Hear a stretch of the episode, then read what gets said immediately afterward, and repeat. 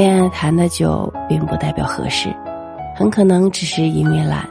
因为懒得分手，懒得重新了解一个人，懒得重新经历一次恋爱的种种。如果你恋爱只是为了维持现状，你曾经爱的人已经激不起你半点的激动，那么这段感情已经不再适合你了。分手舍不得，但相处下去，你只会越来越感到无聊。你们之间会出现越来越多的争吵，你们的心会渐行渐远，最后要么强忍着烦躁，继续无奈的相处，感情在争吵和冷战中苟延残喘；要么最后有人先受不了，提出了分道扬镳。